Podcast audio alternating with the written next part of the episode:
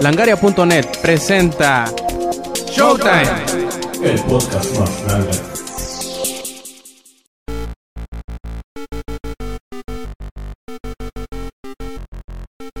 Hola y bienvenidos a otra edición más de Showtime Podcast. Este quien escuchan es Roberto Sainz o Rob Sainz en Twitter. Y pues en esta edición número 80, sí, ya la 80 por fin, después de 5 años de grabación, pues eh, ya tengo invitados. eh, a un invitado que siempre me encantaría agarrarle las nalgas y decirle, "Mm, papito, el mío. Y pues bueno, ¿qué onda, Lloyd? ¿Cómo estás? Ok, creo que es la, la mejor intro que me has hecho en la vida. Yo te introduzco Eh. todo lo que quieras, mi amor. Este, así déjale, chiquito. No, no te preocupes. Eh, hola, ya. Y ya, bueno, pues para no hacer más, más larga la introducción que le estoy haciendo a, a Eloyd, pues vamos empezando esta edición número 80 de Showtime Podcast.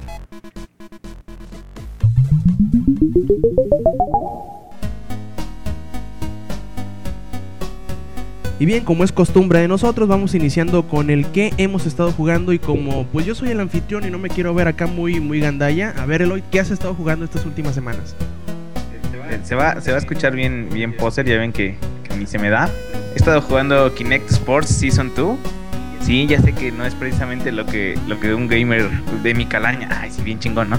No, un gamer normal estaría jugando, pero está padre, es algo que, que he notado que mucha gente juega, eh, aunque no sean así como gamers o que no les interesen los videojuegos, hasta personas grandes, muy adultos, juegan, entonces está, está chido, está muy padre. Si tienen un Kinect, pues es una compra obligada, está bastante bueno, trae todos los deportes chidos, no como el pasado que trae pura cochinada. Ese trae este fútbol americano, soccer, béisbol, tenis, trae todo, está bien chingón. Y, y Ese sí, tiene como que el mismo efecto del Wii Sports, ¿no? Sí, pues sí, atraer a la familia y, y juntar a cualquiera que no le interesen los videojuegos. Sí, así pues por mi parte yo no he estado haciendo otra cosa que jugar Battlefield 3 y la verdad me tiene bastante ensimismado el desgraciado juego. Y creo que mientras más lo juegas, más te gusta porque más te acostumbras a los controles que sí están un poquito raros. De hecho, se parecen un poco, siempre he hecho una analogía, se parecen un poco a los de Killzone 2 porque las armas tienen peso y tienen mucho culatazo y todo eso. Y te- de hecho todavía no me acostumbro bien a, ellos. En, lo que más me, me desempeño mejor en el juego son en los vehículos. Pero la verdad es que es un muy buen juego, es una experiencia de multijugador bastante, eh, pues única por decirlo así, bastante Battlefield. Si ya han jugado alguno de los títulos de la franquicia sabrán a qué me refiero. Batallas grandes, momentos bastante impresionantes. Pues eh, batallas entre vehículos, entre... eh, helicópteros, aviones y también obviamente eh, a pie. Y es un juego bastante interesante. Ahí si no le han echado todavía el ojo, les recomiendo que, que lo pidan prestado o que lo renten o algo. Y de menos si pueden echarle un ojo al, al multiplayer, creo que es lo más interesante del juego. Sí, la campaña yo todavía no la he terminado. Tengo bastante tiempo con el maldito juego y no me ha dado la... la- ¿Cómo decirlo? La necesidad de jugar el- single player. Llegué hasta una parte en donde no necesariamente me atoré, pero ya no quise seguir jugando, quise meterle más eh, ganitas al multiplayer y no, no he sentido necesidad de volver al- al- a la campaña todavía. O sea que todavía no llegas a cuando se muere. Ah, no, ¿verdad? No, no, pues no sé, supongo que en algún momento se debe morir. De hecho, ya se murió alguien en donde voy, ya se murió una, un- uno de los principales, entre comillas, por decirlo así.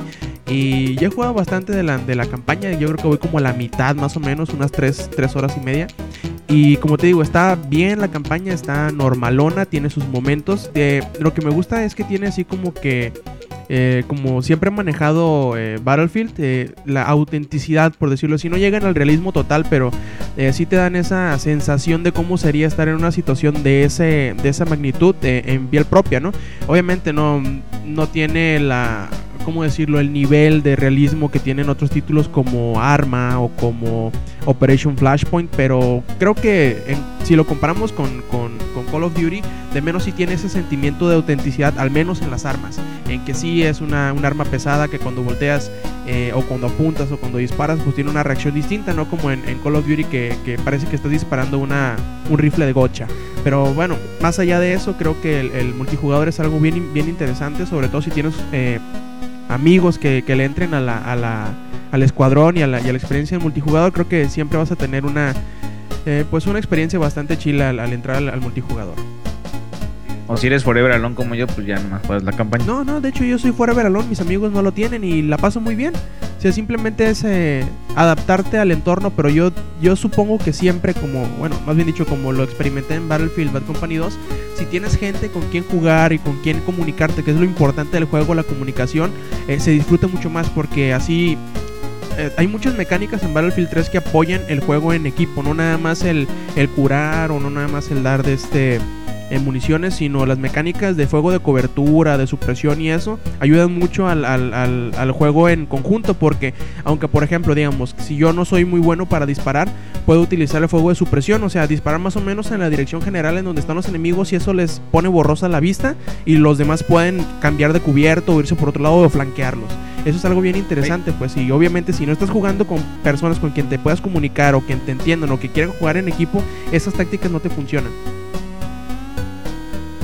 Vale, eso, eso lo voy a intentar probar. Creo que ya me, ya me convenciste. Sí, es que de hecho jugarlo en, en, jugarlo como se supone se debe de jugar te da muchísimo más eh, recompensas que el jugarlo como tú quieras. Necesariamente, pues si lo quieres jugar como Call of Duty, obviamente no te va a funcionar. Pero si recuerdas que es un juego que se empeña en el, o se centra mucho en el juego en, equipo, lo vas a disfrutar muchísimo más. El hacer algo por alguien más y no nomás irte corriendo todo lo pendejo. Pero pues bueno.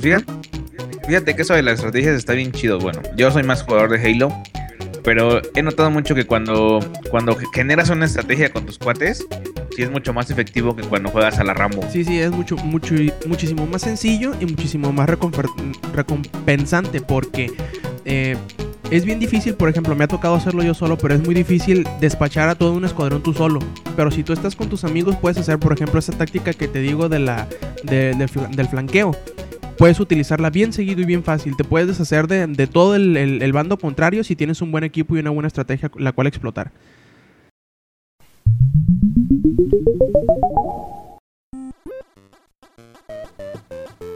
Y bien, iniciemos el resumen semanal de noticias de Langaria y la primera que se me hizo una bien interesante, sobre todo el saber que, que, se está haciendo este tipo de esfuerzos, es que el señor Shigeru Miyamoto pues ya se encuentra trabajando en un juego que es totalmente nuevo. Sí, ya no es otro Metroid, ya no es otro Zelda, ya no es otro Mario, probablemente no sea otro Pikmin, pero yo creo que el, el saber que Nintendo y sobre todo Miyamoto, que es un, es un, diseñador de videojuegos bastante talentoso y muchos lo pondrían yo creo que como el más talentoso de la industria, de más sobresaliente, que esté haciendo algo nuevo para la, para la marca, pues emociona tanto a los que siguen a la marca como a los que no.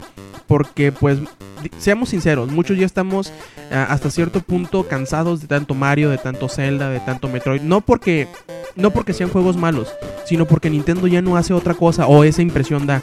Sí, eh, están encasillados en su papel de tener que innovar, pero usualmente innovan dentro de los mismos juegos y no haciendo otra cosa distinta. Es algo bien importante eh, tener nuevas franquicias. Yo creo que eso es lo que hace que una consola sea exitosa.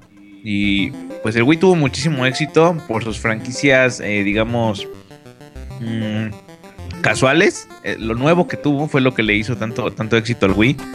Eh, no tanto que haya estado Mario Galaxy o que haya estado este Zelda. Eh, creo que esos no fueron los factores que hicieron del, del Wii una consola, pues de lo bien que vendió o lo, lo, popular que fue. Y pues es bien emocionante que, que sí, como dices, a lo mejor yo no soy muy fan de Nintendo, pero el hecho de que ya vaya a haber algo nuevo en la industria, algo que pues de alguien de la talla de Shigeru, pues creo que sí vale la pena esperarlo con ansias y ver qué, qué, va a sacar. Y sí, porque puedo estar equivocado, pero según yo no ha habido cosas nuevas desde Pikmin. O sea, sí estuvo eh, los, los Wii Sports y Wii Fit, pero seamos sinceros, esas madres no son juegos, son tech demos prácticamente. No, no por desestimarlos o por, o por echarlos de menos, ¿no? Pero no son un Pikmin que cuando salió, por ejemplo, un Super Smash Bros. Cuando salieron sí fue algo totalmente nuevo. Bueno, al menos para, para, la, para la marca, ¿no? Y yo espero también que sea algo que sea algo bueno. Siendo de Shigeru, muy probablemente es algo muy bueno. Y pues simplemente nos queda esperar, porque según él dice, que no tiene presión en acabarlo. En, en, terminar el juego. Él se va a tomar su tiempo y muy probablemente por este mismo factor de que va a tomar el tiempo que quiere y va, va a echarle todo el tiempo y todo el esfuerzo que, que, que le permita la marca, pues va a ser un juego bastante bueno.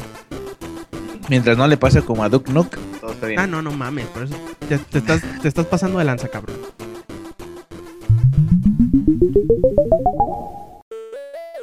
Y bueno, eh, pues también que es bueno platicar sobre que Nintendo, eh, EA y Sony le están retirando el apoyo a lo que es la ley SOPA.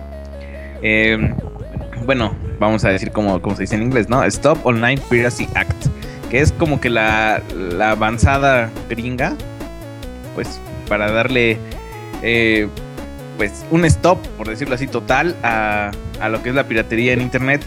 Eh, la parte mala es que viola muchísimo la privacidad, es algo um, demasiado agresivo y que pide demasiadas cosas por parte de tanto usuarios como compañías para, para ser este efectivo. No, tanto privacidad. De hecho, yo creo que lo que más violenta esta, este, ¿cómo decirlo? Esta propuesta de legislación lo que hace es eh, totalmente hacer pedazos la libertad de expresión. Porque, bueno, más o menos explicando, no, no es eh, letra por letra lo que propone SOPA, pero más o menos lo que, lo que hace esta, esta legislación norteamericana es que le da permiso a, todos las, a todas las empresas que tienen una propiedad intelectual, una marca, por decirlo así, le da la libertad de si en algún sitio web ponen algo que ellos consideran que viola su marca, o sea que, que están compartiendo una canción, por ejemplo, una imagen o un video, que entre comillas no deberían, ellos van a tener la libertad y todo el poder de cerrar dicha web. Eso es más o menos ahí a grandes rasgos lo que Sopa representa o lo que Sopa intenta hacer. Y aparte, eh, esto, no sé cómo explicarlo. Eh, YouTube estuvo manejando un poquito esto hace un, un tiempo. eh, como comilla, comilla, preparándose para esto. Y era muy, muy agresivo tratar de subir cualquier cosa a, YouTube. Afortunadamente ahorita ya lo, ya lo mejoraron, pero sí es algo muy difícil. O sea, tú, por ejemplo, subías cualquier cosa que tuviera un tantito de alguna canción o algo así, aunque se escuchara de fondo, te, la, te lo quitaban o muteaban el video. Dependía, aunque fuera un video tuyo casero. A mí me llegó a pasar. Estaba jugando a alguien de fondo, no me acuerdo, creo que Zelda o algo así. No, no era Zelda, Final Fantasy. Y es- no me acuerdo que estábamos grabando. Y en el momento en que lo subo a YouTube, eh, como a las dos semanas o tres, me llega una notificación de que el audio tuvo que ser editado porque infringía bla bla bla de, de derechos de autor. Y dije, ¿pero cuándo? ¿Cómo? ¿Qué? Mando el repli de por qué y me dijeron que era, era la canción que tenía de fondo. Y dije, no manches, pero si están jugando ahí atrás, ¿o qué? Sí, precisamente. Pues- y pues por poner un ejemplo, ese sería lo que podrían hacer, nada más que más agresivo. Ahí nada más te decidieron quitar lo que, lo que tú habías infringido, entre comillas, ¿no? Que fue la música. Pero si, digamos, Nintendo le dijera a tu hosting, por ejemplo, a la compañía donde tienes tu página, oye, este güey tiene un video que no debería, o una canción está compartiendo, ciérralo. Y tendrían que cerrarlo a fuercitas. No, qué porquería. Bueno, y a lo que nos atañe, ¿qué, qué, qué era? Pues, a ver, termina explicando, cabrón. Ah, sí, sí, sí, sí. pues lo, lo- que pasa aquí es que Electronic Arts y Sony, y bueno, Nintendo, afortunadamente para nosotros los gamers, están, eh, pues no, no en contra, sino, eh, pues haciendo como alusión a que ellas, eh, pues ya no quieren estar en la lista de quienes apoyan a, a esta ley, a esta legislación, Eh, porque, pues, pues creo que ha sido como que un un movimiento de, de decir, pues es que toda la gente que nosotros tenemos, o el Internet por, digamos, el modo que tiene para distribuir información, eh, los videojuegos son una de las empresas que más eh, han ganado gracias a esto del Más Internet. dependen de ella. Claro, y que más dependen, exacto. Y como muchísimos sites como Langaria, muchísimos blogs como los que tenemos todos, eh, Twitter, todo ese tipo de cosas les dan un empuje gigantesco. Entonces, al ver cómo están reaccionando, pues estas, estas, estas compañías, no solo ellos, sino también hay otras como, no sé, eh, GoDaddy también tuvo el- el- la onda de que, de que ya no iba. Bueno, puedes explicar un poquito eso, Sí, mejor lo de GoDaddy estuvo bien chistoso porque da cuenta que GoDaddy es una empresa que da hosting a las páginas y también registra dominios de internet. Da cuenta que el mismo día en que GoDaddy hizo su, em, ¿cómo decirlo así? Dio su apoyo hacia Sopa, todos sus, usuarios empezaron a migrar hacia otros servidores. Y al ver que esto estaba sucediendo, GoDaddy, este, interrumpió todo este tipo de, de transacciones o pues no, no permitió que se siguieran eh, fugando sus clientes y a final de cuentas después de tanta mala publicidad que le dieron así eso fue cuestión de día y medio dos días a lo mucho después de tanto tanto que estuvo recibiendo mala publicidad decidieron simplemente dejar de apoyar sopa para que no le no le tiraran tanta tanta caca pues y yo creo que eh, esto que sucedió muchos podrían atribuírselo a Anonymous que ya sabes que días antes había amenazado a Sony Pero yo creo que más que las amenazas que este grupo pudo haber hecho o que haya sido otra persona usando su nombre, pues yo creo que fue más que nada la reacción del público que tuvo hacia, por ejemplo, el caso de Godaddy. Es que, como ya dijimos, eh, Internet es una gran plataforma para, para dar información, para empujar proyectos. Y al momento de que, en este caso como lo de GoDaddy, eh, toda la gente que es como, como, como una medida de seguridad para uno que puede vivir, de ya sea los patrocinios o de su sitio web, eh, pues obviamente vas a pensar por ti y vas a decir, ¿sabes qué? No, no voy a estar en un lugar donde me puedan aplicar eso. En el caso de Sony, pues de igual manera, si los usuarios o la gente o, todas la, las personas que apoyan a Sony, ya sea con consolas, ya sea con noticias, ya sea con cualquier cosa que, te haga a ti hablar bien de Sony, van a dejar de hacerlo, pues es perder muchísimo. Entonces creo que creo que esa es una de las razones por las cuales están quitando el apoyo. Anonymous no creo que haya sido un gran factor. Creo que ya, ya Sony ya tuvo su, sus buenas pataditas por parte de, Anonymous. Creo que ahorita ya ellos más que nada quieren concentrarse en hacer lo que el público quiera y creo que esa es la razón por la cual han retirado el apoyo a, a. Así es, y de hecho eh, Sony o la parte de Sony que retiró su apoyo hacia Sopa fue Sony Computer Entertainment, que es quien desarrolla las consolas y los videojuegos. También hay partes de Sony que se quedaron dentro del apoyo Sopa. Estas partes de Sony son los que producen música, que se llama Sony BGM, y Sony Televisión, que son los que producen shows eh, este, para televisión. Obviamente, ellos, ellos sí tienen como que un poquito más de pretexto para seguir persiguiendo la piratería en internet. La de televisión quizá no, pero el de música probablemente sí.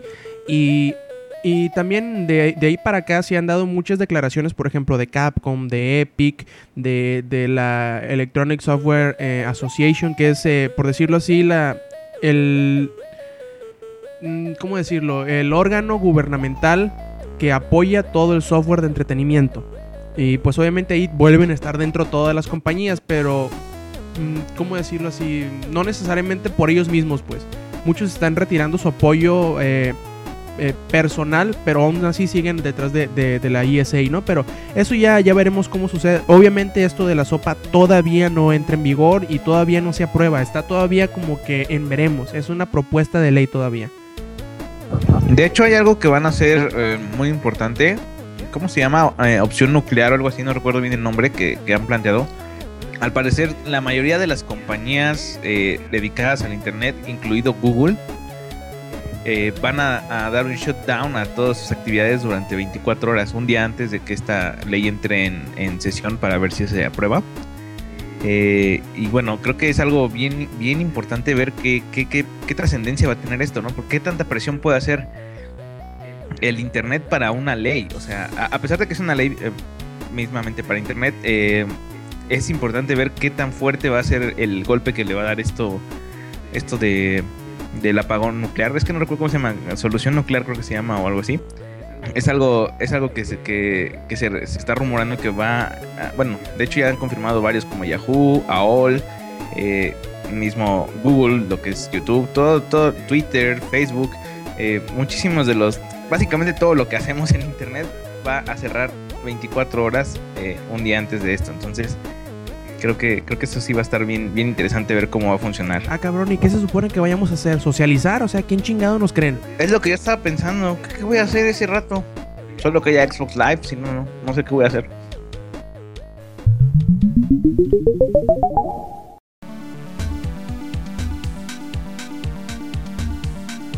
No sé qué te haya parecido a ti el, el intento de, de resucitación que hizo Konami Mercury Steam con Castlevania Lords of Shadow. No sé qué te haya parecido a ti. ¿Te gustó o no te gustó? ¿Sabes qué? Me gustó, pero siento que está muy difícil el juego. y sí, ¿eh? sí, sí está bastante complicado. Bueno, no difícil, sino que tiene un reto, tiene como que reto bastante elevado. Es, es, por decirlo así, es como un Dark Souls, como un Demon Souls, pero eh, de Castlevania, ¿no? Y yo creo que siempre han sido difíciles los juegos de Castlevania, nada más los, los más nuevos en 3D fueron como que más sencillones. Pero si te acuerdas los de Nintendo, todos fueron difíciles. No es tanto que sea difícil, creo que me equivoqué en la palabra, estoy un poco... No, no lo que quiero decir es... Siento que el gameplay no era tan amigable para... Pues, pues para llegarle, o sea, como que para aprender a usar cada cosa te aventaban muy a la brava, así como que, mira, este tipo gigantesco te va a atacar y tú tienes que usar tu nueva arma para vencerlo. Y tú, ah, ok. Sí, y bueno, a, a mí en realidad me encantó el juego, más allá de lo que muchos puedan decir de que no, es que no se debía haber llamado Castlevania. Bueno, más de todas esas pinches quejas pendejas de la gente, yo creo que fue un muy buen juego. Probablemente el, el- el cambio, el, el- por decirlo así, el giro de tuerca o el, el- giro de- del argumento al final del juego en en, el, en el- en el video final es bastante interesante. Y me emociona el saber siquiera de que vaya a salir la segunda parte de la cual no se ha anunciado totalmente. O sea, no es nada oficial, pero según un, una, una nota que hizo el sitio Computer and Video Games de los juegos que redefinirán la industria en 2012, por ahí sale mencionado Castlevania Lords of Shadow 2. Lo cual se me hace bastante chistoso porque antes de esa nota no habíamos sabido nada. Bueno, sí, ahí había un, uno de los compositores del juego que había dicho que ya estaba trabajando, bla, bla, bla, bla, pero no había habido nada tan oficial como eso. Y peor aún que el productor del, de- del primer juego, Dave Cox, pues puso el link hacia ese artículo en, su- en la cuenta oficial de, de Lords of Shadow, así como, ah, pues voy a dejarles esto aquí para que interpreten lo que quieran, ¿no? Y a mí la verdad sí me emociona mucho el saber que vaya a salir esta segunda parte, sobre todo porque como les dije al principio, es un intento de, de Konami de y de Ko- Kojima Productions de volver a empezar desde cero la serie para un público, mm, digámoslo así, eh, contemporáneo, que le atraiga a la gente del mercado que está hoy. Porque obviamente si les pones un juego igual que, digámoslo así, como el... eh, ah, ¿Cómo se llama? El, el de PlayStation, el que sale a Lucard. Eh, Symphony of the Night. Si le pones un Symphony. Symphony of the Night o si les pones uno parecido a los de Nintendo, probablemente no tenga tanto, tanta atracción hacia el público como lo tuvo Lords of Shadow. Y yo la verdad les doy mucho crédito por eso, sobre todo por el, decirlo así, por el equipo Nobel que tenían en Mercury Steam y que hicieron un gran trabajo. Yo espero que vuelvan a hacer un trabajo, si no igual, mejor. Y la verdad, yo sí me emociono bastante por el juego. Yo, yo me pregunto, ¿qué, ¿qué innovación puede tener? ¿Por qué, ¿Por qué podría estar marcado como que definirán la industria? Digo, no es que no, no me gusten los Castlevania, sí, sí, sí me gustan mucho. De hecho, ese lo, lo, lo jugué precisamente porque me gustaba, a pesar de que, de que ya me habían dicho que estaba bien chafa, pero pues luego lo encontré por ahí, ya sabes, de esas ofertillas. Y entonces dije, ay, lo voy a comprar a ver qué tal está. Bien pinche cabrón, es lo que, es mi, es mi respuesta a, cómo, cómo está el juego. Y sí tienes razón, el final está bien. Ah, órale, qué interesante. Pero pues sí, no sé si sí emociona ver qué es lo que, lo que va a entregar este juego pues, para que puedan decir que realmente va a, a definir la industria en este 2012. Ahora sí que debe ser algo muy, muy bueno.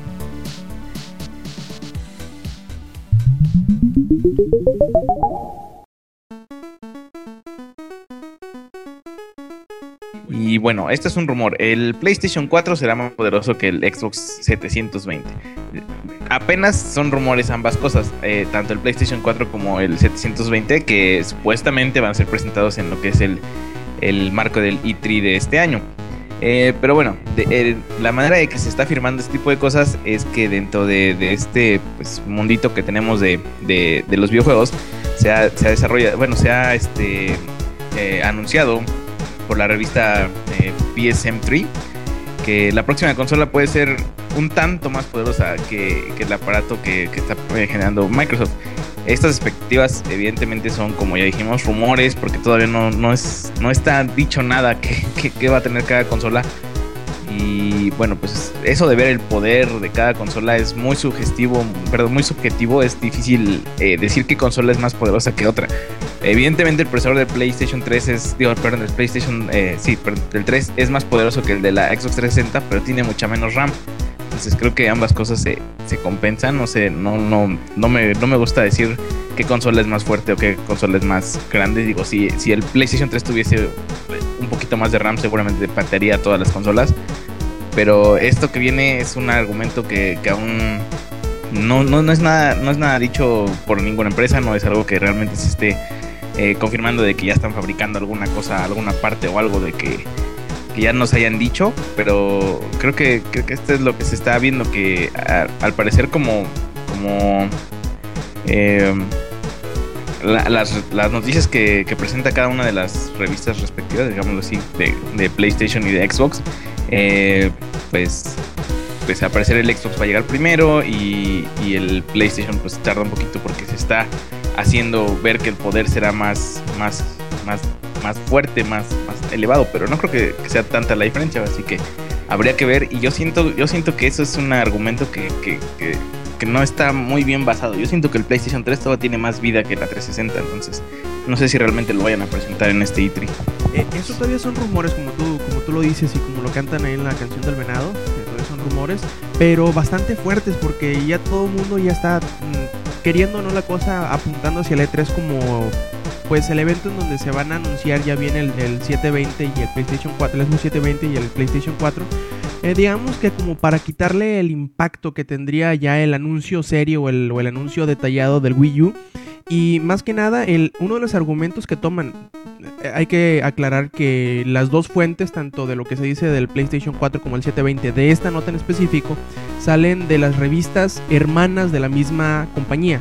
O sea, el que hace la revista Xbox World es el que hace la revista también PlayStation Magazine 3 o PSM3. Y, y siendo esto que son la misma fuente, por decirlo así, es como que tiene un poquito más de veracidad en ese sentido, y siendo rumores todavía. También lo, como describen al siguiente eh, Xbox es que se centrará más en la utilidad y en la innovación que necesariamente en poder de procesamiento puro. Y dado que Sony siempre ha como empujado hacia darle más fuerza o más importancia a la, al procesamiento, por eso ellos creen que será, si no necesariamente mucho más poderoso, va a tener un poquito de ventaja en cuanto a procesamiento. Obviamente todavía no sabemos las especificaciones ni del Xbox 720 ni del PlayStation 4 en ningún sentido, ni qué tipo de memoria, ni cuánta memoria tendrá, ni qué tipo de procesador central, ni procesador de gráficos trae. Así que todo eso todavía son rumores pero de menos y probablemente algo de estos rumores pueden ser verdad y eso lo esperamos saberlo en el E E3. Yo, creo que algo que me gustaría que Sony no hiciese un procesador propio. no porque no, no, no me parezca una grandiosa idea, no porque el Cell no sea un procesador super rules. Pero siento que los programadores tuvieron muchísimos, muchísimos pedos para programar en el PlayStation 3. Razón por la cual no tiene tantos juegos que lo exploten así súper chingón. E insisto, pinche madre, ¿qué le costaba ponerle 512 más de RAM? ¿Qué les costaba?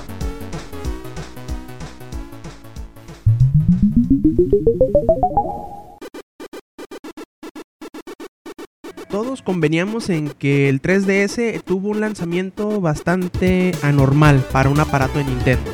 Porque sí, salió, el Wii y fue un éxito en ventas total. Sí, salió el DS un poquito, digamos, normal, pero se fue, eh, se, fue haciendo más popular en ventas eh, cada semana. El 3DS e inició bien y luego empezó a caer en picada y muchos empezaron a pensar que el portátil iba a fallar. En varias estrategias se siguió por parte de Nintendo para que esto no sucediera, el rebajón de precios, el restablecimiento de la estrategia de videojuegos que iban a seguir, el que echaron para atrás el 3D y dijeron, no, pues nos enfocamos mejor en el gameplay que en una chingadera que a nadie le importa.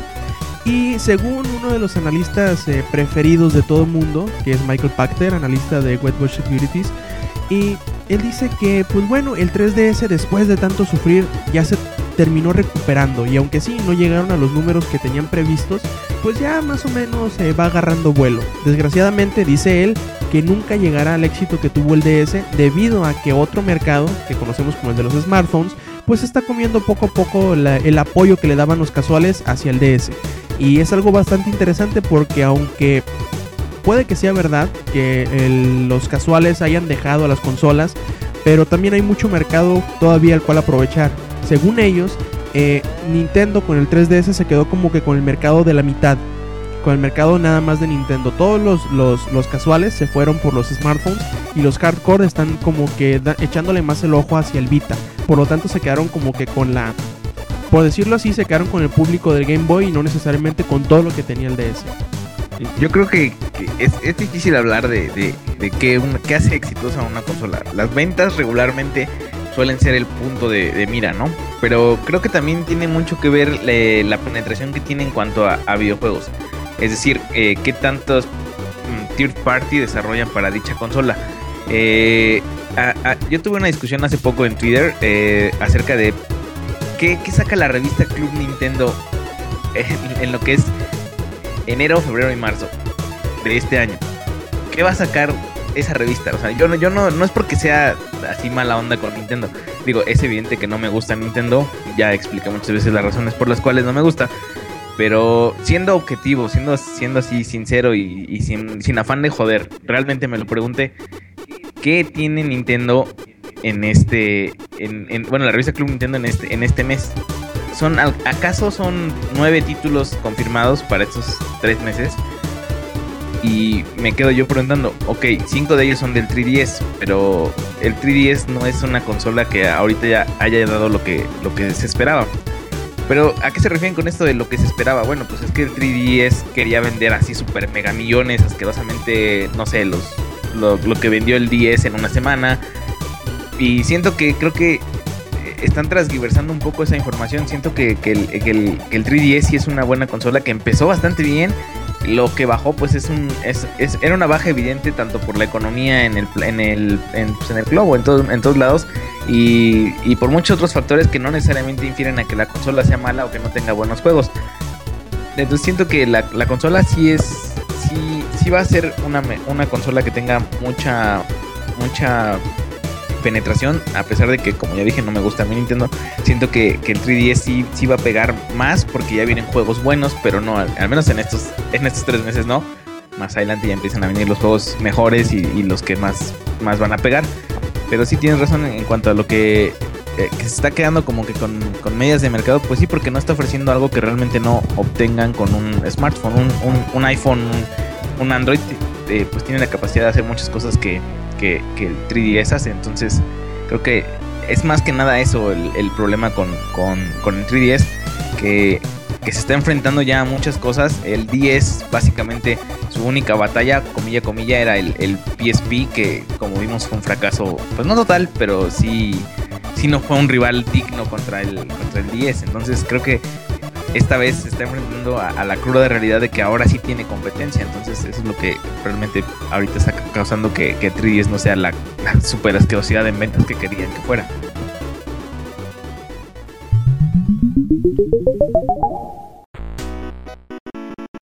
Vamos a, cambiar un poquito de tema. Ya, sé que muchos no son fans de, Mickey. Ya es un, es un, personaje medio, medio oldie, pero es de los bonitos y queridos. Ajá medio maricón.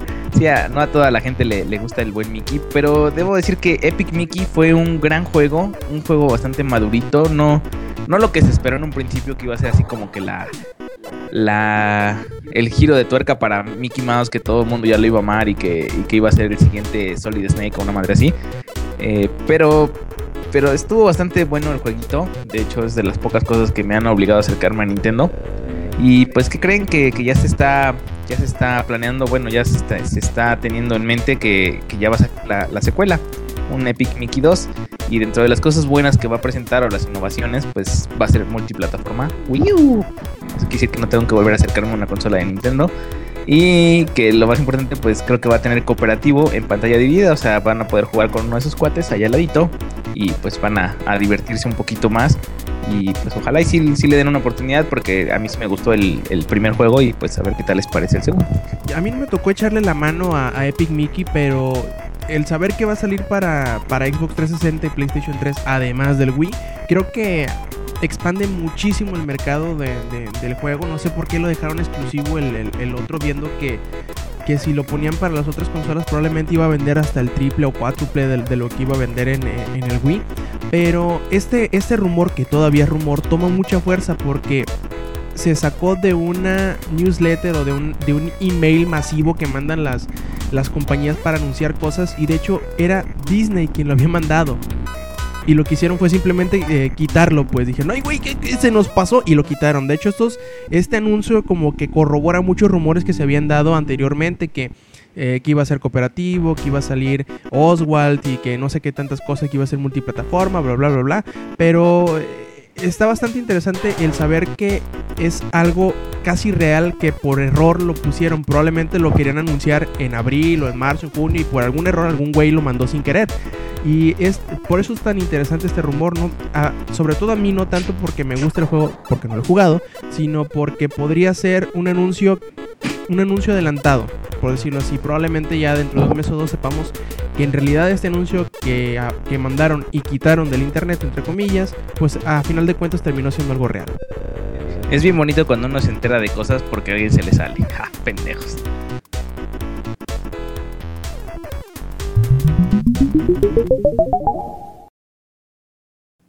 Les recordamos que entren a langaria.net, sitio donde tenemos eh, reseñas, videos, trailers, podcast y bueno, algunos dicen que hasta nos roban notas. Recuerden visitar langaria.net.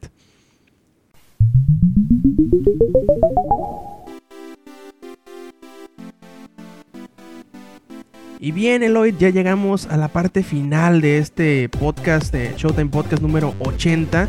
Y vamos a hablar de dos cosas bastante interesantes. La primera, sabemos que durante todo el año pasado le estuvieron tirando caquita a, Sony por, pues bueno, el incidente que hubo de la PlayStation Network. Lo que se me hace chistoso y creo que lo hablamos en Reset la semana pasada, es que aunque sí fueron 70 millones de usuarios y estuvo un mes tirado y que no sé qué tanto desmadre, yo no recuerdo haber escuchado de un solo caso de alguien que, le hayan, que en realidad le hayan robado dinero o le hayan quitado la cuenta. De, de, de, la PlayStation Network. Yo no recuerdo, puedo equivocarme, pero yo personalmente no lo recuerdo. Lo que se me hace chistoso es que de unos meses para acá hemos estado sabiendo de algunos ataques que han sucedido en Xbox Live, donde sí han habido, sí han habido, eh, ¿cómo se dice? Eh, ¿Casos? No, víctimas, donde sí han habido víctimas reales, que son ellos quienes ponen la queja y a nadie le interesa. Se me hace bien chistoso cómo puede suceder eso, cómo puedes ¿Cómo puede ser que en un caso en donde sí fue bastante explosivo, sí fue bastante ruidoso, pero el único que fue afectado fue Sony en realidad, eh, pues haya tenido tanta importancia y este que, aunque es un poquito menos numeroso, pero sí hay víctimas que ellos mismos lo están denunciando, nadie le ponga atención. Es que el punto ahí es que Sony agarró y dijo, ¿saben qué? ¡Pum! Ahorita cortamos a todos parejos. Y por eso llamó tanto la atención porque a todo mundo le cargó el payaso. En el caso de, Microsoft, pues eh, estas personas que están siendo afectadas, pues Microsoft les bloquea la cuenta comilla comilla porque ya ahorita platicaremos de un caso que no. Y punto, como nada más se lo está bloqueando por, por personas, pues no es tan llamativo porque, por ejemplo, pues yo estoy conectado al Xbox Live y me vale madre si el vecino no tiene Xbox Live. Entonces, es una de las razones por las cuales no, no, yo creo que no llamó tanto la atención. Digo, en el caso de Sony, pues todo mundo que se quería conectar a la PlayStation Network, pues nomás se la pelaban, porque a fin de cuentas estaba caída completamente. Entonces creo que ese es el, el, punto de diferencia en el cual porque sí está pegando mucho el... Más bien pegó mucho el de Sony y el de Microsoft no está pegando tanto porque pues a fin de cuentas todas estas personas pues a lo mejor son casos que yo la verdad no los conozco. O sea, el, el caso que ahora te platicaremos pues no, no tengo idea de quién sea esa persona. La verdad no sé cuál sea su gamer tag, nunca he jugado con ella, no, no tengo la más remota idea y por mí podría ser una noticia que no existió. En cambio, en el PlayStation Network, pues a mí me constó, yo vi caída la PlayStation Network. Entonces, esa es la razón, creo que porque tiene tanta penetración. Así es, y también se me hace, se me hace claro que debemos eh, diferenciar, ¿no? Lo que sucedió en la PlayStation Network es que alguien entró a la, a, la base de datos o al, al, servidor en donde estaban las bases de datos y por esa intrusión eh, Sony decidió apagar los servidores para poder eh, saber qué fue lo que sucedió sí, y no dejar eh, todavía en peligro la información de los demás usuarios. No se supo en realidad qué se perdió, probablemente no se perdió nada. Y yo creo que eso sucedió porque no, como ya dije antes, no hubo víctimas que se quejaran de que les hayan robado dinero.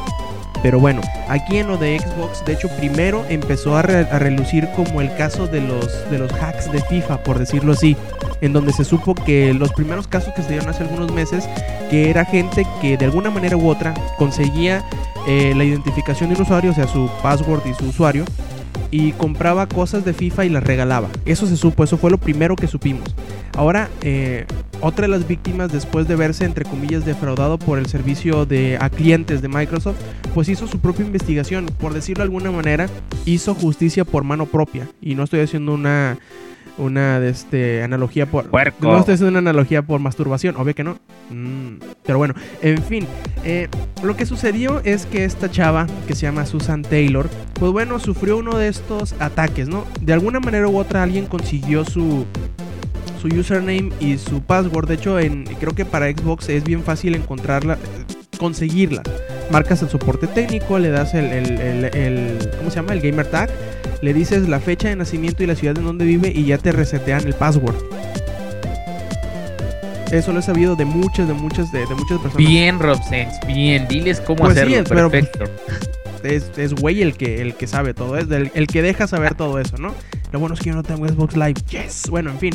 eh, aprovechándose de esas, de, esas u otras tácticas, o por ejemplo que hayan hackeado otro sitio en donde utilicen la misma combinación de username y de password, eh, que consiguen eh, acceso a las cuentas, ¿no? Y lo, lo malo es que supuestamente Microsoft mete las manos para poder saber quién hizo este, este crimen y poderlo castigar entre comillas, ¿no? Ellos meten las manos. Lo que le sucedió a Susan Taylor es que, pues de repente le llegó un estado de cuenta, ¿no? Con 215 dólares que ella no había gastado en Microsoft Points. Y cuando se contactó con Microsoft para ver qué chingado estaba pasando, pues ellos dijeron, ah, no te preocupes, Susan, nosotros te vamos a bloquear la cuenta y vamos a investigar qué pedo, ¿no? Ah, pues ella dejó de usar su cuenta, probablemente hizo otra y siguió jugando. Y de repente el mes que sigue le vuelven a llegar otros eh, 125 dólares que ella no había gastado. Y ella dice, pues qué chingado está pasando, ¿no? Ya cuando vuelve a marcar al servicio al cliente de Microsoft se dan cuenta de que en realidad no le habían bloqueado la cuenta en ningún momento. Cuando ella preguntó, oye, pero pues, ¿y por qué? ¿Por qué, de este, ¿Por qué no me la bloquearon? Y le dijeron, no, pues en realidad no, no, no sé por qué no, la bloqueamos. A final de cuentas, eh, el servicio técnico de, de- de Microsoft lo que le dijo fue, pues mira, tú síguele intentando entrar aunque tenga el password distinto. A ver si puedes. Eh, lo que resultó de, de- de esta acción es que Susan tomó las cosas, como le dije anteriormente, en manos propias y empezó a pues hacer su trabajo detectivesco y terminó Se puso Stalker. Así es, se puso Stalker y eh, consiguió el contacto de una persona a la que le habían eh, a la que le habían vendido la cuenta, a la que habían pasado los Microsoft Points que habían comprado con su dinero. Y encontró cómo es que ellos hacen esta tranza. Cómo es que las personas hacen esta, este, por decirlo así, este fraude, ¿no? Lo, que hacen ellos es obtienen, como les dije, de alguna manera u otra, el nombre de usuario y la contraseña de la cuenta a la cual le van a robar.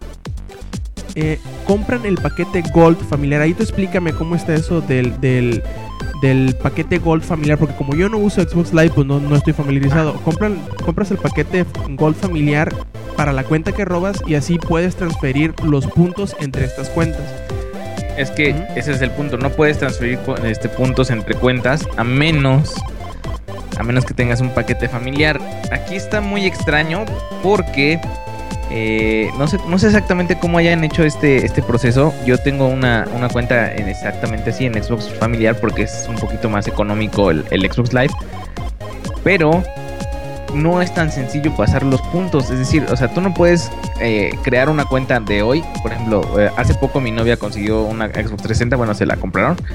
Y, y al momento de que yo quería incluirla en mi, en mi plan familiar de Xbox Live, no me dejó porque la cuenta era nueva. Entonces no sé cómo hagan estas personas este, este chanchullo porque no es tan sencillo. O sea, yo, yo, yo no puedo eh, agregar a, alguien nuevo si la cuenta es de un mes. O sea, no, no, no se puede. Entonces creo que está un poco más difícil que eso, así de sencillo. Bueno, el siguiente punto sería comprar los puntos con la cuenta robada, con la tarjeta de crédito ya anexada eh, y pasárselas a otras cuentas y venderlas por un precio menor de lo que costaría comprar los puntos. Y pues así ellos simplemente hacen cuentas y las venden, hacen cuentas y las venden. Y, y no sé cómo es que Microsoft no encuentra esas relaciones como para llegar a la gente que está haciendo estos crímenes. Que sí, porque son crímenes, están robándole a la gente en realidad. Y todavía no ha habido una resolución en cuanto a este caso. Esta chava tiene pues eh, su página en Tumblr donde da los avances de lo que ha de lo que ha sucedido de aquí en adelante y se me hace chistoso el cómo es que sí Microsoft dice no sí nosotros les ayudamos y a final de cuentas no hacen nada Eh, yo creo que No, sí le dieron sus 30 días de Xbox Live Gold. no mames, pero por 450 dólares que le robaron, no mames, o sea, qué chingado. Y, y yo creo que así como fue interesante, así como fue importante, así como fue llamativo el caso de la PlayStation Network, yo creo que también deberíamos de, de alguna manera u otra, y peor tantito, que se está pagando el Xbox Live, eh, debería de haber algún tipo de exigencia hacia Microsoft para que esclarezca este tipo de, de asuntos. Sí, ellos lo que hacen, lo que han hecho, más bien dicho, cuando sucedió lo de FIFA, es echarle la culpa a Electronic Arts. Aquí no sé a quién le vaya a echar la culpa a final de cuentas.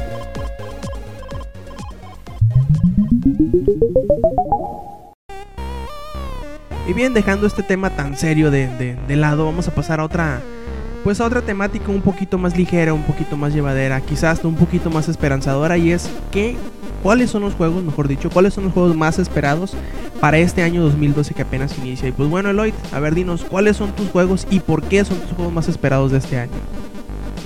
Eh, ¿Los decimos seguiditos o intercalados? Como quieras, pero Pues, explícalos, ¿no? Que el por qué o cómo Bueno. es, que si, porque te eh, gusta el, el Master primero, pues ya, ya. Más friki fan no voy a ver, ¿no? Halo 4. Obvio. Así, el friki fan de Microsoft tenía que esperar ese, ¿no? En efecto, Halo 4, eh, no sé también eh, qué esperar. Me tengo muchas ilusiones en cuanto a ello. Eh, después de haber jugado eh, Halo Combat Evolved Anniversary, siento que, que, que el- este estudio 3 343, eh, que curiosamente se llaman así por el, el el nombre del oráculo del segundo Halo. no, no soy nada friki, ¿verdad? No. Vean, caray. Eh, ellos hicieron un gran trabajo en adaptar el motor gráfico de Reach en, en el primer Halo. Y siento que realmente van a hacer algún trabajo realmente asombroso en lo que va a ser el Halo 4. Eh, yo sé que gráficamente Halo nunca ha sido así como que la super innovación, ni, ni lo más vistoso, ni el mejor gameplay. Pero a mí lo que siempre me ha gustado de Halo y lo que me seguirá gustando, espero que hagan bien, una historia bien contada, una historia que te atrape y todo esto con un montón de toques de acción. O sea, traducción quiere una película de acción. Y que, y que sobre todo le dé inicio a la, a la trilogía, ¿no? Porque ya sabemos que va a ser 4, 5 y 6 una nueva trilogía. Yo, yo lo que siento es que ya, o sea, no es, no es porque ya me haya hartado Halo. Yo por mí pueden sacarme un Halo cada año y lo voy a comprar, así como compré el de Anniversary que ya había jugado, pero no me importó lo. Exacto. Eh, yo siento que, que, que abusan mucho de esto y, creo que, que así como Gears of War, creo que deberían de darle un fin a la historia. Los fans merecemos historias nuevas, como ya platicamos hace un rato. Y creo que, o sea, yo sé que Halo es el estandarte de Microsoft, pero creo que sí deberían, ya sea darle un, un nuevo giro, eh, ya sea en gameplay, ya sea en algo, algo nuevo. Eh, Halo Wars fue una porquería, no, no regresen a eso por favor. Eh, y no sé, siento que, que, es lo que le falta a Microsoft. O sea, sí sé que va a ser una trilogía y tristemente debo decir que no me emociona tanto que sea una trilogía. Yo hubiera preferido ya saber qué demonios va a pasar con el, eh, con, con el universo literalmente, si la plaga Flood se va a extender o si, no sé, van a utilizar las armas de los Forerunners, no sé, yo quiero saber ya qué va a pasar porque sí está bien chingona la historia y todo, pero pues también tengo límites, ¿no? Y, y muy probablemente en algún momento me voy a hartar y si llega Halo 5 y me harto, ya nada, voy a jugar el 6 para ver en qué acaba. Y yo creo que también algo bien importante que va a suceder con Halo 4 es saber si en realidad 343 Industries pues tiene la habilidad o de alguna manera la capacidad de producir un componente multijugador tan bueno como los que había hecho eh, Bungie. Porque sí, obviamente por ahí salieron juegos de 343 que tenían multijugador, pero prácticamente fueron cosas rehechas de títulos anteriores. Probablemente esta va a ser como que la, la prueba de fuego para ver si 343 tiene el pedigrí que tenía Bungie para este tipo de cosas. No blasfemes, yo sé que nadie va a llegar a lo que fue Bungie, pero quiero que salga algo decente. Y bueno, el primer título que yo voy a mencionar como mi más de los más esperados para 2012 es un pequeño juego que se llama Nino Kuni y que viene de, de Japón, obviamente por el nombre, ¿no? Se llama Nino Kuni y The, The Wrath of the White Witch, que es un RPG japonés desarrollado por uno de los, de los estudios que tiene, eh, sobre todo para mí, tiene una de las importantes, tiene un papel bastante importante en el género, porque nos ha dado títulos bastante interesantes como eh, eh, Dragon Quest 8 y 9, como White Knight Chronicles, como, bueno, obviamente Dark Cloud. Dark- los Dark Cloud también y Rogue Galaxy tiene bastantes juegos buenos. Sí tiene alguno que otro que no está tan bien, pero la gran mayoría de sus juegos son muy buenos. Y viendo que Nino Kuni es como que el, el, hijo, el hijo de la relación que viene entre Level 5 y Studio Ghibli, creo que a más de alguno nos va a interesar por el pedigrí también que tiene Studio Ghibli para hacer las historias y para hacer sus animaciones y todo. Que si no saben quién es Studio Ghibli, son los que hicieron Mi vecino el Totoro, quienes hicieron El castillo errante de, Go de Howl, quienes hicieron El viaje de Chihiro y todos esos. Eso es Studio Ghibli. Y yo creo que si conjuntamos la calidad de ambos estudios, tanto el del desarrollo de videojuegos como el de animación, vamos a tener algo muy interesante. Y yo creo que, que esto es algo bueno que nos, que nos han dado eh, los japonesitos. Digo, yo sé que, que ya muchas cosas nos han dado buenas, pero yo creo que los juegos de rol eh, con animación así, pues, literalmente anime, Eh, son algo que realmente me han gustado mucho. Yo no soy tan fan de los juegos de rol. Digo, siento que no tengo tanto tiempo para andar ahí desperdiciando. Pero creo que eh, este tipo de juegos sí van a ser algo que me van a interesar. Digo, de hecho, después de haber jugado, no, no son exactamente, no tiene nada que ver, pero lo menciono por el tipo eh, artístico. Después de haber jugado Catherine, estoy dispuesto a darle toda la oportunidad a, a Nino Kuni. Y bueno, pues dentro de los juegos que también espero, ya sé que yo soy bien mainstream, no como Rob Sainz que tiene así su, sus juegos que tú seguramente ni sabes que existen, pero gracias a él vas a saber que existen. Eh, estoy esperando Mass Effect 3. Eh, yo sé que no es eh, algo tan tan freaky como lo, he dicho antes y ya he dicho que no me gustan los juegos de rol, creo que es una estupidez decir que lo espero, pero ya he jugado los dos primeros y por eso mismo digo que me, em, no me gustan tanto porque absorben mucho de mi tiempo y después de haberme traumado tanto con, con Shepard, pues ya creo que es momento de que también, por Dios, por amor de Dios, le den un cierre a la, a la, a la historia. Sé que no va a suceder, ya no, no, no he revisado muy bien lo que es la historia que va a venir, pero sé que no va a suceder, sé que nos van a seguir jodiendo con más Mass Effect y, y, lo voy a seguir comprando y lo voy a seguir jugando, pero es algo que espero mucho de este y, pues quiero ver qué, qué, viene, a ver qué, qué, tal, qué, tal, qué tal sale. Yo creo que lo más importante de Mass Effect 3 es cómo es la cara de, de esta chava, ah, se me fue el nombre, de la Turiana. Ah, um se me fue el nombre, bueno, de ella, porque supuestamente la van a mostrar, ¿no? Yo creo que eso es lo más importante para los fans y obviamente, según dice eh, BioWare, pues va a ser el último dentro de la historia de, del comandante Shepard. Probablemente si salen más, más efectos que van a salir, pues van a ser con otro tipo de historia, no vas a ser Jesucristo espacial, sino vas a ser probablemente otra cosa, ¿no? Sí, son juegos bastante buenos, yo creo que también, si acaso lo rentaré o lo pediré prestado, no creo que lo vaya a comprar porque hay muchos otros juegos de rol que yo voy a en los cuales voy a perder mi tiempo, muchísimo tiempo. De hecho, casi todos los que menciono son de alguna manera u otra juegos de rol. Y, y sí, es bastante interesante ver con qué termina la, la, odisea de Shepard por salvar el universo. Quizá este juego muy poquita gente lo conozca, se llama Kingdoms of Amalur Reckoning pero es un título que a mí se me antoja mucho, no nada más por el estilo gráfico que de cierta manera u otra pues es como un upgrade a lo que vemos en World of Warcraft y no nada más porque se parezca mucho a World of Warcraft en un mundo grandísimo con muchas cosas por hacer, sino porque tiene gente bastante, bastante talentosa detrás de, este juego. Para empezar, y yo creo que al mencionar el nombre, al siguiente nombre, Eloy, se te van a ir los chones hasta los tobillos. El señor. Eh, eh, ¿Cómo se llama? El güey ese ah. del elfo oscuro. Este es em, Salvatore. Ese pendejo está escribiendo la historia del juego. Yo creo que empezando por eso ya te va a llamar la atención. Y también eh, la persona que está haciendo todo el diseño de, de Quest y de, los, y de los mecanismos de gameplay es Ken Rolston, que había estado trabajando en los The Elder Scrolls antes de Skyrim. Y, yo creo que todas las cosas que nos propone el juego de, mecánicas de Destiny y de, y de Fates, que son como las, las clases, por decirlo así, que las puedes cambiar al vuelo que, y que descubres algunas en cuanto vas haciendo las misiones, pues va a ser algo bastante interesante. Más, más que nada y sobre todo porque no será un juego tan tieso como algunos RPGs, no será un, un RPG occidental que se parezca, por ejemplo, a a, Dragon, a Dragon Age o que se parezca a The Elder Scrolls, sino que se parecerá un poquito más a God of War y un poquito más a Devil May Cry en cuanto a que será un juego de acción. Y yo creo que también por ahí le entrará mucha gente, que no será el típico RPG tieso en donde tú nada más das la orden, sino que tendrás que saber conjugar tus eh, habilidades físicas y mágicas para seguir adelante. Y más que nada que se nota que va a ser un juego que te va a consumir muchísimas horas y, si eres un fanático de los RPGs, yo creo que deberías ponerle la mira encima si es que no lo tienes todavía.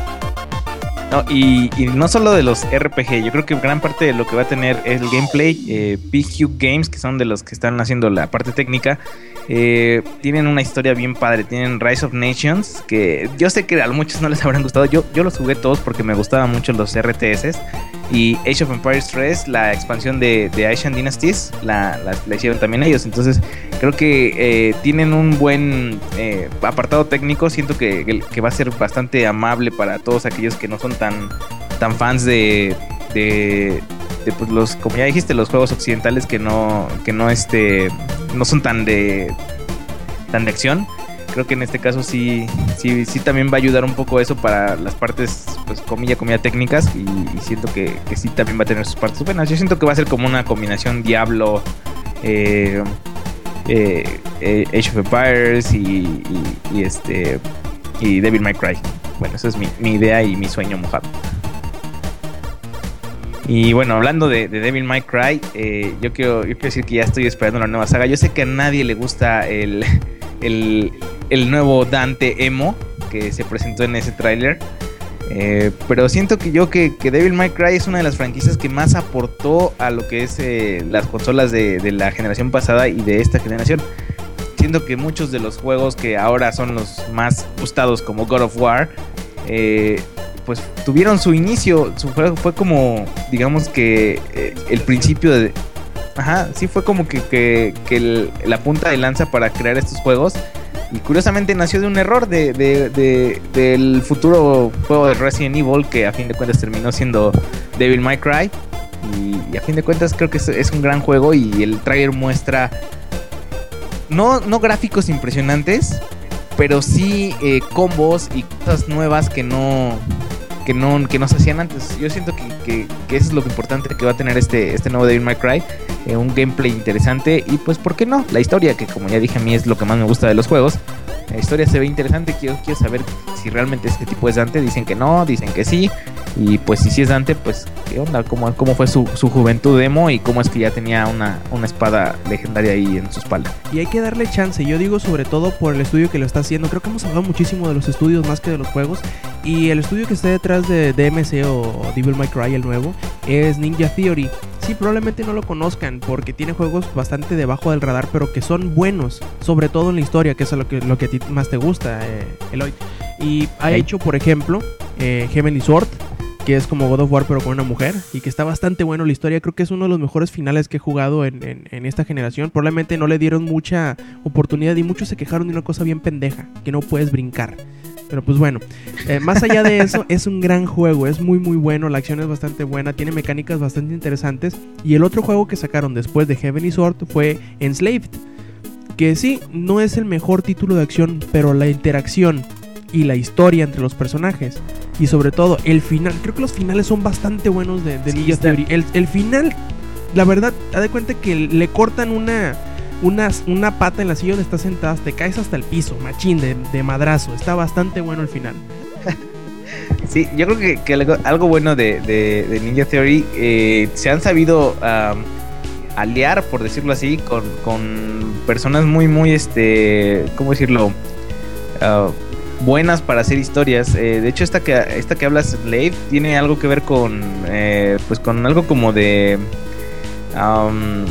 algo de un anime de, de, de, Akira Toriyama, el creador de Dragon Ball. Entonces, eh, es algo que. Es, que la, como... es la fábula china del viaje hacia el oeste. De, sí, de donde salió Dragon Ball, que, que del Rey Mono y todo eso. De hecho, Monkey Andas. es el principal. Y también sale Trip, ¿no? Que también es la. Eh, por decirlo así, es la representación de, del monje. Y también sale el cerdo, que sería como Ulon. Ajá. Ajá, sí, así es. Entonces creo que creo que es algo que sí, sí se toma en cuenta que, que, sí saben moverse, aunque para nosotros que somos occidentales no es tan tan tan tan tan llamativo, pero pues, pues después de un rato ya ya le empieza a agarrar. Y, y ahí les va un nombre que colabora mucho con, con Ninja Theory, el señor Andy Serkis, que si no saben quién es Andy Serkis es quien interpretó a, interpretó a Gollum en El Señor de los Anillos y a César en la, en la nueva del Planeta de los Simios. Ese cabrón es, les eh, colabora mucho con Ninja Theory y probablemente algo vaya a tener que ver con, ya sea con Dante, probablemente con el enemigo final o en la historia.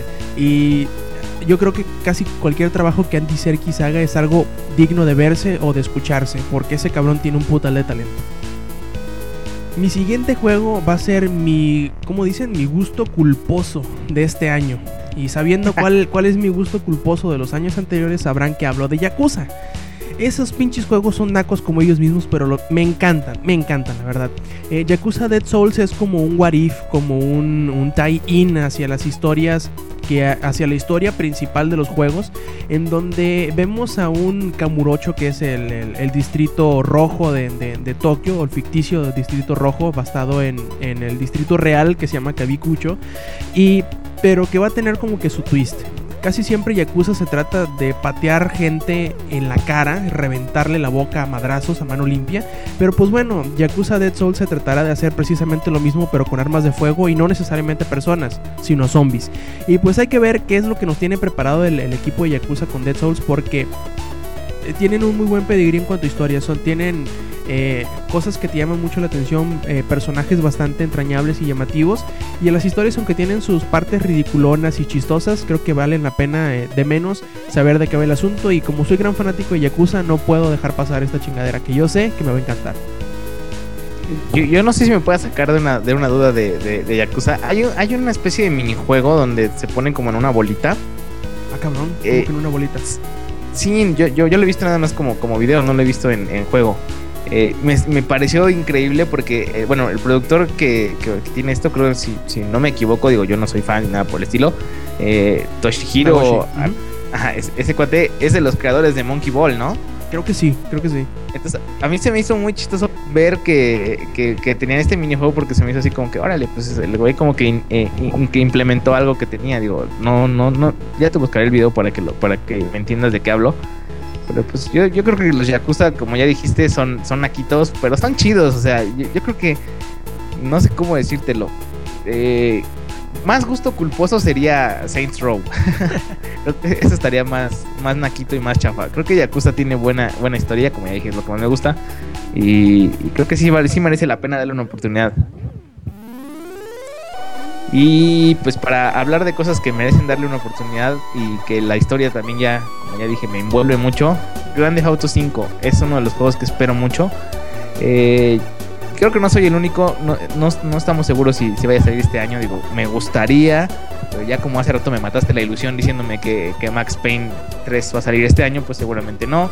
Quién sabe, ojalá, pero Grande Auto 5 es no sé, creo que creo que lo que es Rockstar saben hacer los juegos. Ellos ya, ya son considerados como los, los de, de los sandbox. Y, y bueno, últimamente he estado jugando en iPod el Grand Theft Auto 3. Y la verdad siento así, no sé, nostalgia. Se siente bastante bien ver un juego que tú amaste tanto en una consola. 10 años después verlo en una consola portátil es algo bueno, ni siquiera una consola portátil, un, este, un dispositivo, un teléfono, por decirlo así. Eh, es algo bastante interesante verlo. También en, Android se juega bastante bien. Es algo increíble. Eh, tristemente para las nuevas generaciones, siento que si no saben lo que, lo que podía hacer el juego, creo que no lo van a aprovechar mucho. Pero pues este, este Grand Theft Auto 5 no sé qué nos vayan a poner. Realmente cada vez que, saca algo nuevo eh, Rockstar es como decirte una patada en las bolas y decirte, ah, no te lo esperabas, ¿verdad? Y creo que creo que es lo, lo, emocionante de este nuevo Grand Theft Auto. Creo que va a ser que la ciudad va a ser más grande, va a ser más onda San Andreas. Es lo que se platica, todavía no se ha, no se, no se ha confirmado nada, pero pues es algo que espero con muchas ansias. Y, pues estaría bien chingón que, fuera como una remembranza de todos los grandes autos y que todos los protagonistas estuvieran ahí. Digo, ya vimos algunas cosas en, el video que nos pasaron, el tráiler promocional, teaser. Eh, pues habría que ver qué, es lo que va a haber. Digo, estaría, estaría genial ver a todos los, los maleantes de Grande Auto ahí y que tuviera un cooperativo en misiones. Eso estaría poca madre, que fuera más como un MMORPH, no sé habría que ver, pero sí, sí, sí siento que va a ser algo, algo épico y que seguramente va a marcar la vida de todos ahí. bien, bien, emocionado. Sí, es, a mí me, pasa parecido en este como me pasa con Mass Effect 3. Probablemente vaya a dejar que alguien más lo compre para yo jugarlo porque, no sé, yo creo que... probablemente yo estoy mal de la cabeza y más de alguna persona me voy a mentar la madre, pero ya lo he dicho muchas veces. Yo creo que me emociona muchísimo más la idea de Red Dead Revolution que de GTA V. No sé, probablemente esté mal de la cabeza. Sí, sí, no, no, estás bien. Yo creo que, que, que, no sé, creo que tienes razón porque es más emocionante ser vaquero, la verdad. Y no por eso, yo, yo desde que lo jugué y más sobre todo porque volví a, intentar jugar el 4 las expansiones, creo que, que Red Dead es el mejor juego que ha hecho Rockstar a la fecha. Fíjate que la expansión de zombies a mí me, me super encantó. ¿Cómo se llama? Un Dead Nightmare. Eh, me encantó y como tú dices, yo también, ya cuando salió, porque me encontré muy barato el, el Liberty City Story, se llama. Ujú. Episodes from Liberty ajá, City. Ajá, ajá, ándale, Episodes of Liberty City, sí, el, el otro es de PSP. Eh, ese lo encontré muy barato y dije, bueno, pues vamos a comprarlo. Y al momento de jugarlo, sí dije, ay, como que no está tan chido después de haber cabalgado durante horas en un paisaje hermoso. Después de haber matado zombies, creo que ojalá y en el nuevo Grande Auto si ponen una expansión de zombies me tienen. Pero sí tienes razón, Red Dead gustó mucho más y pues no sé si me emociona. Yo creo que me emocionan los dos, Y, pero y- y obviamente, obviamente no, no es para echar de menos a GTA, ¿no? Se, se nota, sa- sabemos y se nota que Rockstar con cada juego que hace le pone todos los pinches kilos que tiene encima y saca una cosa que de alguna manera u otra cambia la forma de pensar en cuanto a los juegos que ya están en el mercado. Porque son, cos- son juegos grandes, tienen un montón de diálogo, tienen bastantes historias y sobre todo lo que tiene GTA que siempre ha hecho como que mucho revuelo es la crítica hacia la sociedad en la en supuestamente en el tiempo en el que se establece el juego, ¿no? Y como ese va a ser un juego entre comillas actual de prácticamente en estos años, va a ser interesante ver cómo es que los hermanos Hauser o qué es lo que ellos eh, critican de la sociedad en la sociedad actual, porque sí, aunque ya hubo intentos eh, actuales, el último que vimos fue el de el del 3, creo que fue el más más más llegado al- al- a la actualidad, ¿no? Fue como en 2002, creo, si mal no recuerdo. Y pues hay que ver qué es lo que los señores Hauser ahora le tiran a le tiran a la, a la pues a la sociedad, que siempre será interesante el ver cómo ellos que son de alguna manera u otra amantes de la, de la cultura pop y que vienen de Inglaterra, eh, pues ven a la sociedad estadounidense porque au- aunque como dije son forasteros, vienen de otro lado, le atinan bastante a lo que a lo que representa la cultura de, de Estados Unidos. Vieras que en el Grande Auto 4 siento que se vieron muy, muy conservadores. Creo que no, no hicieron tan tanta crítica. Yo creo que más que nada se, se- se quisieron lavar las manos porque a fin de cuentas ese juego, comilla, comilla, está más en la actualidad. O sea, el, Grande Auto 3 estuvo eh, más o menos orientado en los 90 cuando el juego estaba en, en- en- en el año 2000. Entonces, creo que, bueno, en los años 2000, eh, creo que en este caso Grande Auto 4 se lavó mucho las manos, ¿eh? No fue tan... Por eso también no fue tan, tan bueno, no, no, no fue muy... Muy de lo que se esperaba, pero pues habrá que ver, o sea, todo lo que hace Rockstar es, es digno de mención, inclusive cuando eh, hicieron, comilla, comilla, la presentación, porque ellos no lo hicieron, de LA siento que ellos también eh, ahí pues, generó mucho revuelo y eso que ellos no lo desarrollaron ah, tal cual. Entonces creo que creo que sí, todo lo que presente Rockstar nos va a mojar, incluido Max Payne 3. Y esta, esta cosa, esta, el próximo juego que les voy a decir es una preciosura. Desde que lo vi la primera vez se me encueró el chino y también se me enchinó el cuero. Y sobre todo por el título del cual es, eh, por decirlo así, la, la secuela espiritual. Hablo de Bioshock Infinite.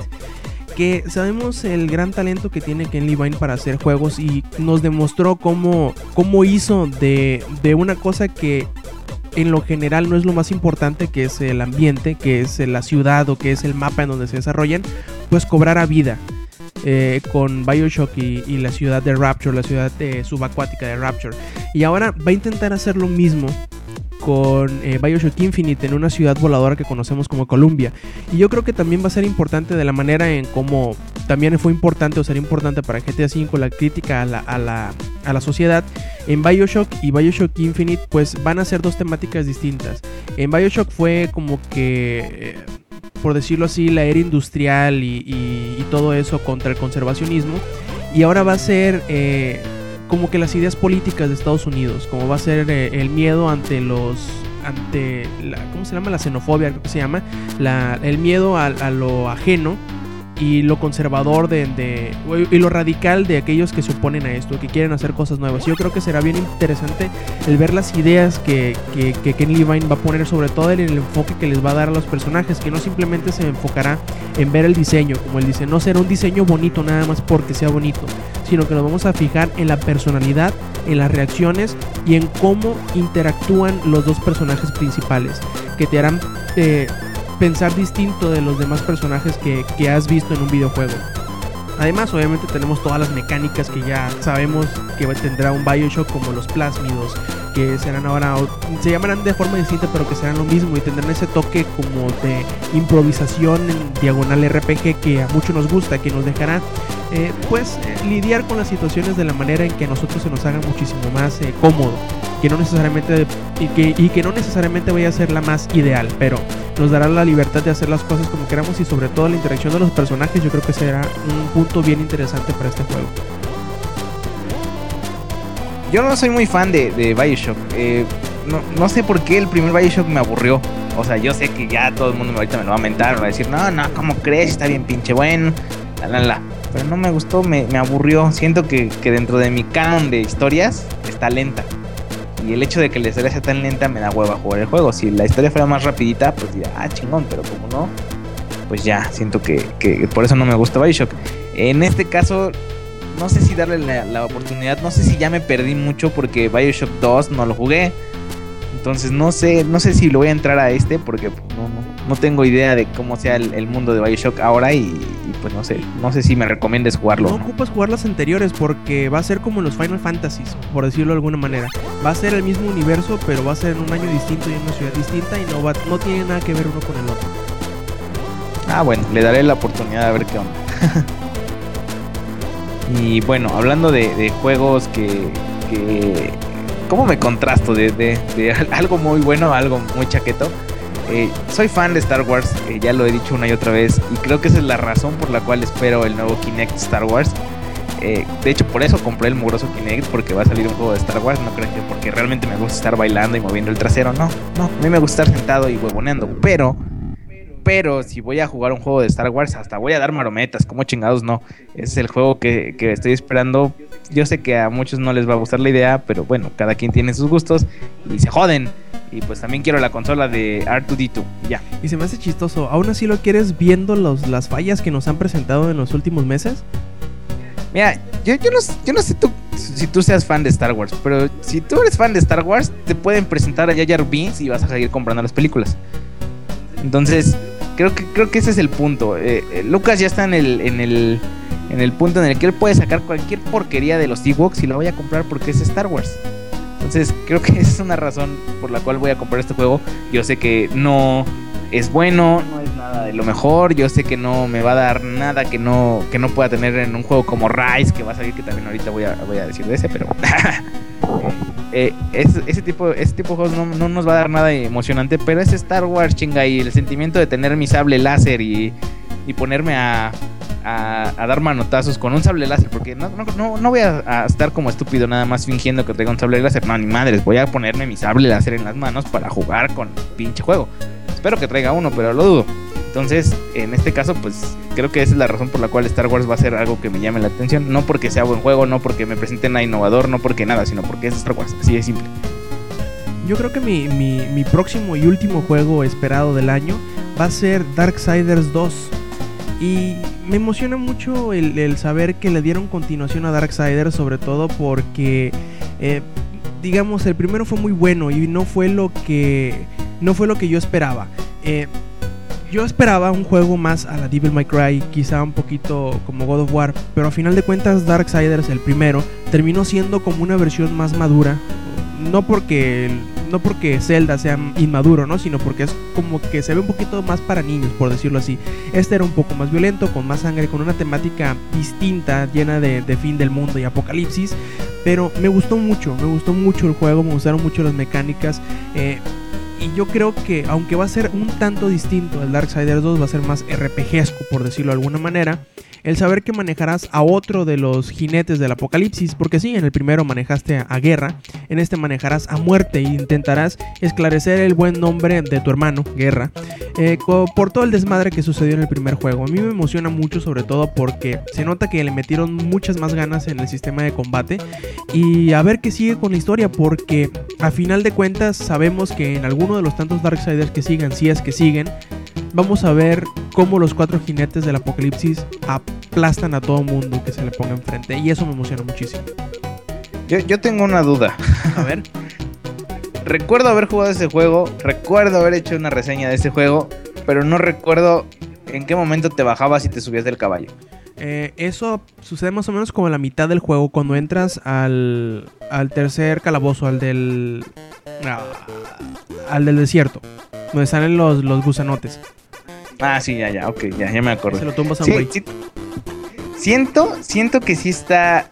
Ay, no sé cómo decirte. O sea, yo, yo estoy muy, muy, muy receloso de todos los juegos que parezcan, no que sean, no, no, no que realmente tengan eh, la idea. O sea, yo no sé si, yo no sé si calificar a, a, a Darksiders como un eh, hack and smash, pero mm, siento, yo tengo mucho recelo acerca de todos los juegos que se parezcan a Devil May Cry.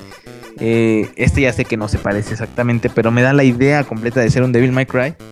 Y me lo da precisamente porque que es golpear, golpear, golpear mundos donde medio tienes libertad y es un camino recto en el cual tienes que matar a todo lo que se atraviese. Entonces por eso me da la idea mucho de ser Devil May Cry. En este caso pues no, no, no, sé qué esperar de, de, de Darksiders 2 porque pues no sé, creo que, creo que sí, sí, sí, seguiré teniendo esta misma aversión. Debo decir que el juego sí me gustó, la historia sí me gustó, está bien chingona como ya dijiste. Ser un, jinete del apocalipsis es la leche y pues en este caso como ya mencionas pues ya poder usar eh, a otro jinete del apocalipsis también es algo bastante chido y habrá que ver qué, qué, habilidades tiene este jinete. Entonces creo que sí sí vale la pena. Sí sí tienes razón es algo algo que sí es bueno para esperar este año pero pues no sé habrá que ver con reservas para mí. Eh, mi último juego es un juego llamado Rise eh, es para Kinect. No, no, no, no sé si vaya a salir para, para, PlayStation 3 con su Move, pero este, en este caso es para Kinect. Y este juego presenta lo que es ser un soldado. No sé, no, no, no sé si sea exactamente un soldado. El tráiler nos muestra a alguien que tiene un escudo y una espada me, saliendo en, un, en una Roma en guerra donde está todo destrozado, donde de hecho estás bajo una invasión o no sé si estás dentro de una guerra. El chiste es que el tráiler te muestra que estás en plena batalla. Tú llegas, tienes un escudo y una espada y en la vida real tú pones tu mano izquierda como escudo y tu mano derecha como espada. Y creo que eso se me hace bastante bueno en un juego de Kinect. No había visto, bueno, no he visto hasta el momento un juego de Kinect que tenga acción como esta. Eh, Dark, eh, ¿Cómo se llama? Blackwater es un juego de disparos que más o menos tiene la intención, pero siento que es como un juego de pistolas estilo House of the Dead. Siento que no presenta realmente algo importante. En este caso, Rise te permite pelear con los pies, con la cabeza, dar cabezazos. Eso me gustó mucho la idea de darle un cabezazo a un enemigo, eh, hacer combos con tu, con tu cuerpo. Creo que es algo que realmente va a utilizar el Kinect para que te muevas. Eh, no como ahorita que inclusive puedo jugar Kinect Sports sentado. Es algo bastante interesante. Entonces creo que si tienes un banquito medio alto puedes jugar Kinect Sports sentado. Entonces creo que creo que en este caso Rise presenta algo bueno, es algo interesante y creo que habrá que darle un ojo a ver qué tal. Y está hecho por Crytek. Parte. ¿Quién es Crytek, Rob Sainz? Pues hicieron Crisis, güey, y Far Cry. Ya sé, güey, nada más estaba diciendo por ahí. Bueno, ok, sí. Ya.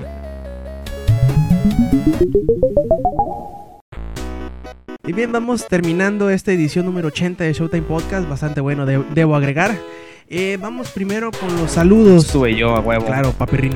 Eh, vamos primero con los saludos de los escuchas. Le mandamos saludos, saludos a Hazard McIntyre, que antes conocíamos como Hazard 3, 3 eh, ¿qué? 16.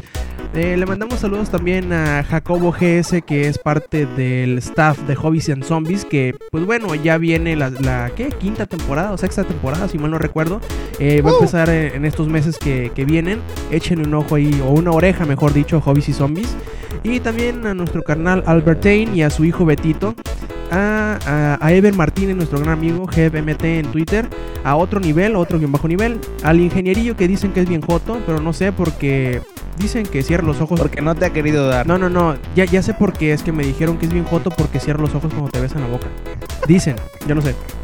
Este también un saludo a Ángel Cerrare 1 y a Red Marson. Y pues bueno, ten, tenemos un, un par de preguntas, mejor dicho, es una pregunta que nos hace Jacobo GS, pregunta que si ya se arreglaron los problemas del Vita y que si hay precio final para México. Hasta donde sé, todavía no hay precio oficial, ya se anunció por ahí, ya se hizo un tráiler si mal no recuerdo, pero precio, precio uh, fijo todavía no lo ha sentado Sony aquí en México. Y si se arreglaron los problemas, sí, aparte de que eran esporádicos, ya se arreglaron con una actualización del firmware del PlayStation Vita. Y pues hay que ver que cómo llega para acá a, a las Américas eh, dentro de dos meses, si mal no recuerdo es por ahí del 22 de febrero que va a salir el, el PlayStation Vita en las Américas y hay que ver cómo, cómo se lanza por acá, va a traer bastantes juegos buenos y el precio es lo que nos preocupa mucho aquí en México porque como sabemos usualmente Sony es caro, pero como ya hay distribución eh, oficial de Sony aquí en México hay que ver cuál es el precio que, que sugieren, ¿no? Yo creo que más que nada, si van a ahorrar para esto o si ya están ahorrando, tírenle 5 mil pesos, cuando menos. Más o menos. Yo creo que va a estar entre lo más barato, unos 3,800, 4,000 y lo más caro, unos 5,500, 6,000. Así que más o menos. Ustedes, ustedes ahorrenle para 5 y si les sobra, pues se compran juegos. Ah, ¿verdad? Recuerden visitar langaria.net, eh, checar las notas que tenemos ahí, los demás podcasts que son el podcast beta que sale los lunes, que son Comics Army que sale los miércoles y obviamente este que están escuchando Showtime Podcast que sale todos los sábados. Y pues bueno, Eloy, muchísimas gracias por acompañarnos otra vez en, esta edición 80 de Showtime Podcast. Sí, dije, yo quiero estar en el 100. Claro, claro. Ya sabes, cuando gustes aquí andamos. Ya está, así pues bueno, de parte de Eloyd en Twitter o en cualquier otro lado donde lo puedan buscar y lo van a encontrar como Eloyd con TH al último. Y de parte mía, Roberto Sainz o Robsens en Twitter, pues les agradecemos que nos hayan escuchado y los esperamos la semana que entra. Stay metal. ¡Los amamos!